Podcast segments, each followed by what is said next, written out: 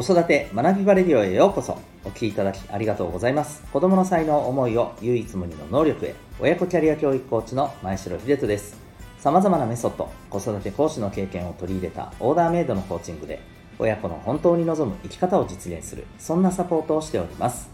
またパパのためのオンラインサロンともいくパパの学び場も運営しております。このチャンネルでは家庭とお仕事どちらも充実させたい。そんなママパパを応援する情報メッセージを毎日配信しております。今日は第254回になります、えー、違うことの強みを生かすというテーマでお送りしていきたいと思います。はい。えっ、ー、とまあ人それぞれあの考え方価値観っていうものはまあ、違う部分は当然ありますしまたあの全く同じっていうところはないにせよかなり近いよねっていう人はいます。はい、で、えー、価値観や考え方が似ている近いだといろいろ楽だしコミュニケーションがですね楽だし、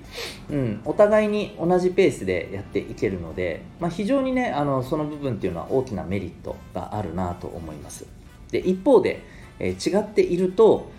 やっぱりお互いの価値観の違いっていうところからなんでだよっていう、はい。えー、その部分のね、うん。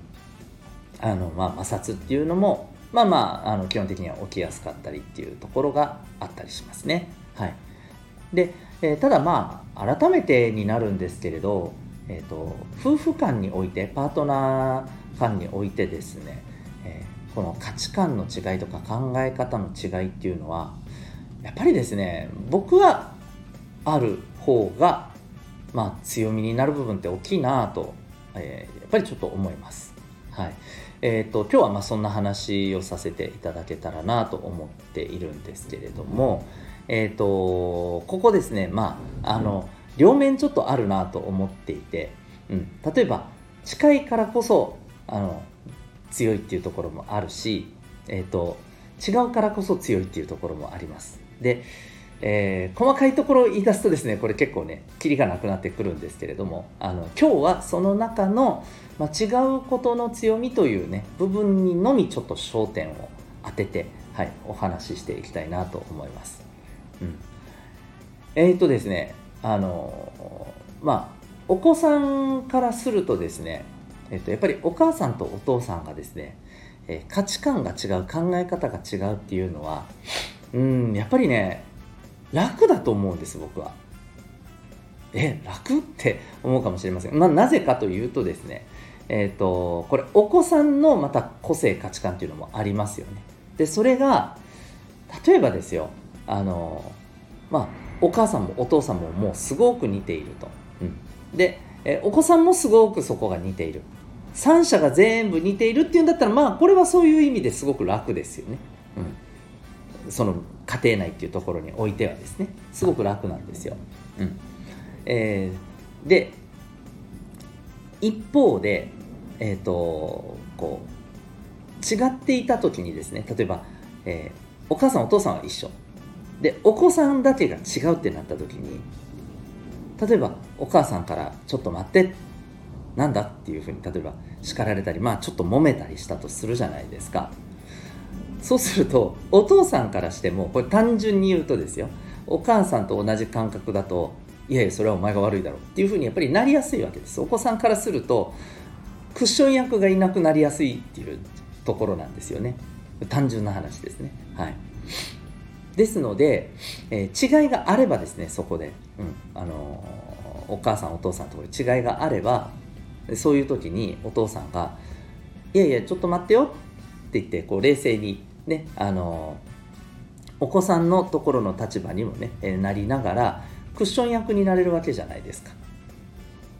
ね、なので、えー、やっぱり違いがあるとこって大事だと思うんですよね。これそれこそあの我が家でも割と日常的にね起きてたりすることなんですけれども、うん、例えばまあ、妻と、え、娘がそうですね、まあ、娘ももうあのそれなりの年齢なので、え、すごく自分っていうのをねどんどん出してきますしまあうんなんかやっぱりねちょっとね小競り合ったりするっていうところあるわけですよ。まあ正直。うん。でこれは私もあります。もうもう私も結構ですね感情であの気持ち的にねえーって思うこともあるのでやっぱあります。はい。あのでそんな時にですねどっちかが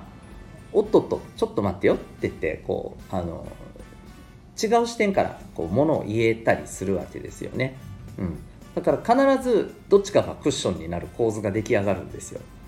はい、これ極端な話ですよ。僕と妻の方で小競り合った時は娘の方が子供の方がクッション役になるんですよ。本当に。そういうことが今もう起きるようになってます。まあそういう意味ではね、長したねっていうふうにごめんねってなんか親も子供だねみたいなねあのそんなところもあったりするわけですけどでも本当だからこれってやっぱりそれぞれの考え方が全く同じではなくて近あのもちろんね、えーと価値観近い部分の一面もあるんですよ、うん、だけれどもやっぱりそれぞれが違っているからこそまあクッション役になれるなっていうのはねあるんじゃないかと思っています、うん。ね、であともう一つですね。あの家庭内でもしですよ3人とも、まあ、さあのねまあ、3人4人でも5人でもいいんですけどえみんながね近いような価値観考え方だった場合外との今度はねあの違う要するに家族以外のね人との関わりの中であれなんか違うよってなった時にいやちょっと待ってよそういう見方もあるよねっていうふうにやっぱりこうあの言える部分っていうのがね、え、少なくなりがちじゃないかなと思うんですよね。うん、いやそれはおかしいな確かになっていうふうに、えー、なってしまうと。うんまあ、ちょっと私すごいこう単純なものの言い方をしてますので、はい、現実あのはもっとね細かく考えていく部分はあると思うんですけど単純な話近いとですねやっぱりあの楽な分視野は狭くなりがちだと僕は思うんですよね。うん、あこういうものの見方もあるんだよね。考え方もあるんだよな。じゃあそこに対して、えー、じゃあそうだね。どういうふうに向き合っていこうかっていうところの柔軟な、えー、感覚にですねこう移りにくくなってくると思うんですよね。だからこそやっぱり違いっていうものがあるのはすごく大切だと思います。ただやっぱ違いがあるっていうのはそこにストレスも生じるっていうのが当然ですよね、うん、だからこそここでやっぱりですね個々人がそれぞれ、えー、磨いておきたい力っていうのがですねやっぱりこうさまざまな、えー、ものの見方考え方があるよとそういったところとじゃあどういうふうに、えね、あのコミュニケーションを取っていくかっていう、まあ、そういった柔軟性だったりあの対応力だったりですね適応力っていうところが必要になってくると思います。そこには、ま、おそらく自分と違うものと向き合う時のこのストレスっていうところをやっぱりマネージメントする力も必要になってきますし、はい、こういったところをですね、えー、そうですね自分と向き合ってうんね、じゃあこんな風にしていこうかっていう風な中でね自分会議がしっかりとできて、えー、そして、え、望ましく行動していけるようなそんな、まあ、あの力が必要になってくると思います。うんですので、まああのー、巡り巡って一番大事なのはやっぱりそういうね、えー、はい、自分で、えー、やっぱ自己対話だったりね自分とのコミュニケーション力だったりそういった部分が必要になってくるわけですけれども、はいまあ、あのそういったものをしっかりと身につけた上でですね、えやっぱりこう自分とすごく近い人考え方感覚が近い人と一緒にいることもすごく楽しくてあのいいんですけれども一方で、えー、かなり違うという人と一緒に組むことによって一緒に何かに取り組むことによって生じる